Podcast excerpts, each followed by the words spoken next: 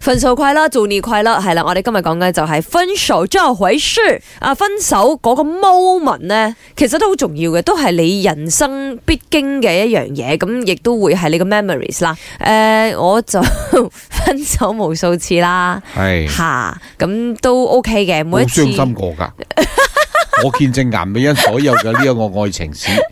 每一次分手佢又傷心過咩？因為每一次分手咧都係佢飛 人哋。不要這樣 講，只是性格不合，因了解而分開先係啊，好咪就係你飛人咯， 都係你飛人啊。OK，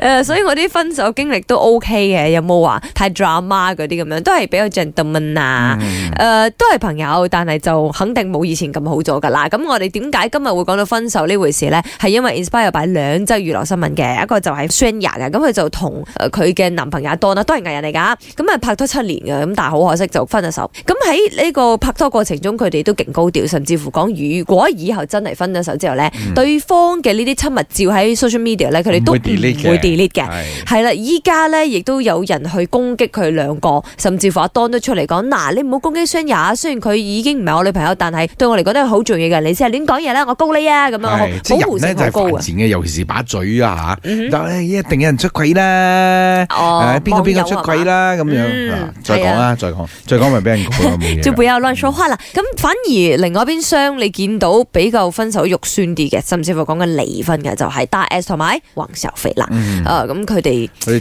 床褥都會攞出嚟講一大係啦，扎咁樣啊都要割晒出嚟咁樣咧，所以就令到大家覺得點解啊？身為分手成人可以有咁大嘅 difference 嘅，係啦，一可以邊就搞成和平咁得啊好美麗，嗯一邊就肉酸得好肉酸。 唔知道你嘅分手經歷係點咧，林生？